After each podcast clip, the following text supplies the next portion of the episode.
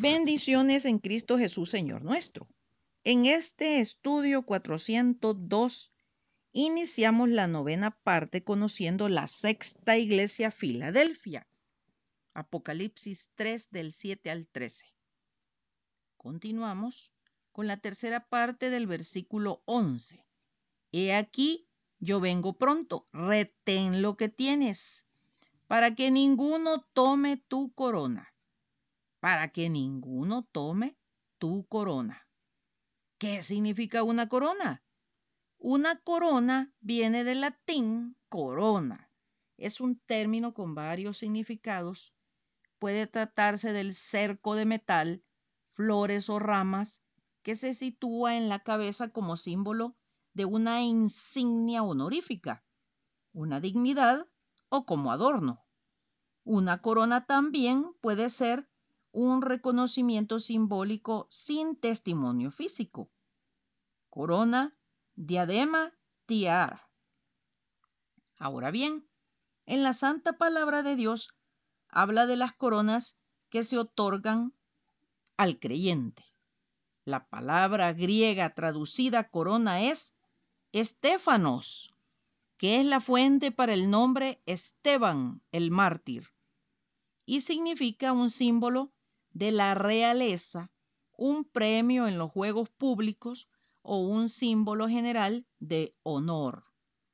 Durante los antiguos juegos griegos, una corona o guirnalda de hojas se colocaba en la cabeza de un vencedor como recompensa por haber ganado en una competencia de atletismo. Este honor atlético se utiliza en sentido figurado en el Nuevo Testamento para las recompensas celestiales que Dios promete a aquellos que le son fieles. Pero ¿cómo se otorgan estas coronas? Leamos 1 Corintios 9, 24 y 27, en donde San Pablo nos dice, ¿no sabéis que los que corren en el estadio, todos a la verdad corren, pero uno solo se lleva el premio? Corred de tal manera que lo obtengáis. Todo aquel que lucha, de todo se abstiene. Ellos a la verdad para recibir una corona corruptible, pero nosotros una incorruptible. Así que yo de esta manera corro, no como a la aventura. De esta manera peleo, no como quien golpea el aire, sino que golpeo mi cuerpo y lo pongo en servidumbre, no sea que habiendo sido heraldo para otros, yo mismo venga a ser eliminado. ¿Cuántas coronas celestiales pueden recibir en el cielo los creyentes? Las mencionaremos en el orden en que aparecen en la palabra de Dios. Número uno, la corona incorruptible. Primera Corintios 9, 24, 25, que es el pasaje bíblico recién leído. Pero, ¿para quién es esta corona? Será un premio para aquellos que viven una vida separada del mundo, consagrada para el Señor. Nuestro Salvador y Señor Jesucristo en Mateo 6, 19 nos dice, no os hagáis tesoros en la tierra donde la polilla y el orón, orín corrompen y donde ladrones no minan ni hurtan. Por la naturaleza caída pecadora, el humano busca vivir bien, sin esfuerzo. Nos gusta ganar, gozar, pero sin sufrir. Queremos ganar el cielo pero sin dejar de satisfacer nuestra vida carnal en esta tierra. El Señor Jesucristo en Mateo 6, 16, 25 nos advierte, porque todo el que quiera salvar su vida, la perderá. Y todo el que pierda su vida por causa de mí, la hallará. El creyente, como un atleta espiritual, debe abstenerse de todo para correr de mejor manera con la mira de lograr llegar de mejor manera a la meta, o sea, el cielo.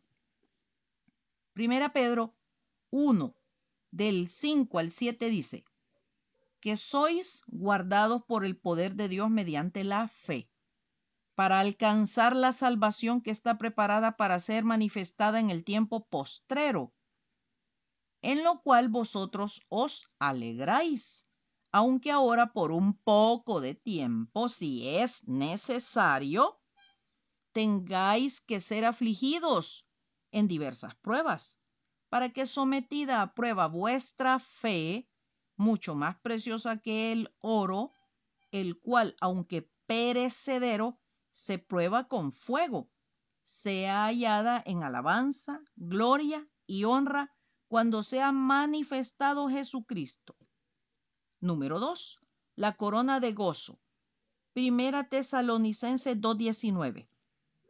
Porque, ¿cuál es nuestra esperanza? O gozo, o corona de que me gloríe. ¿No lo sois vosotros delante de, de nuestro Señor Jesucristo en su venida? Este será un premio para los ganadores de almas. Número 3. La corona de justicia. Segunda Timoteo 4:8.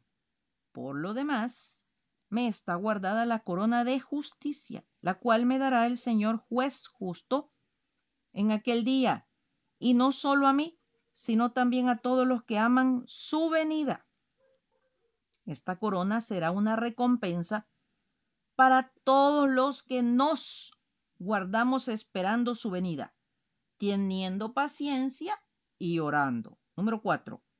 La corona incorruptible de gloria. Primera Pedro 5, del 2 al 4. Apacentad la grey de Dios que está entre vosotros, cuidando de ella no por fuerza, sino voluntariamente, no por ganancia deshonesta, sino con ánimo pronto, no como teniendo señorío sobre los que están a vuestro cuidado, sino siendo ejemplos de la grey. Y cuando aparezca el príncipe de los pastores, vosotros recibiréis la corona incorruptible de gloria. Número 5. La corona de vida. Santiago 1.12.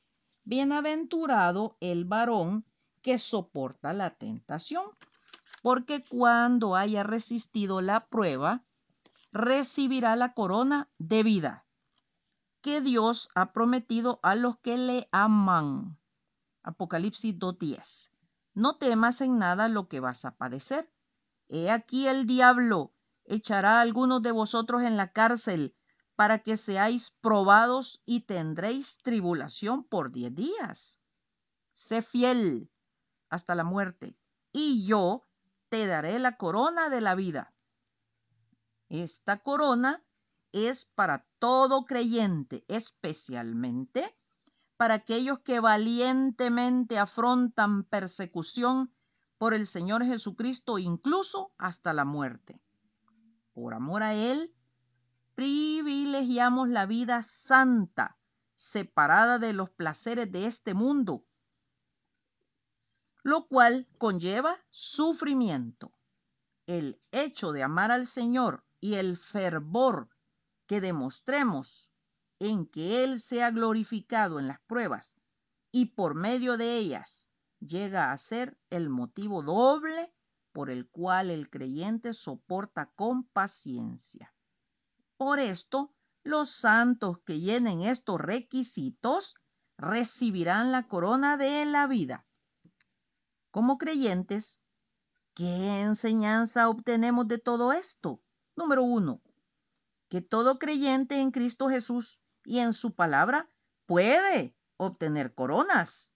Número dos, que la posibilidad de obtener coronas se puede perder. ¿Por qué? Por nuestra falta de fidelidad al llamado del Señor. Si nosotros no damos el ancho, habrá otro que sí esté dispuesto.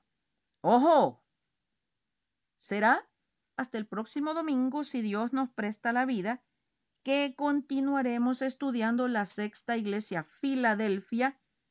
He aquí, yo vengo pronto. Retén lo que tienes. para que ninguno tome tu corona. Apocalipsis 3:11. Maranata, Cristo viene pronto. Atentamente, Lic Acevedo, colaboradora de Riego.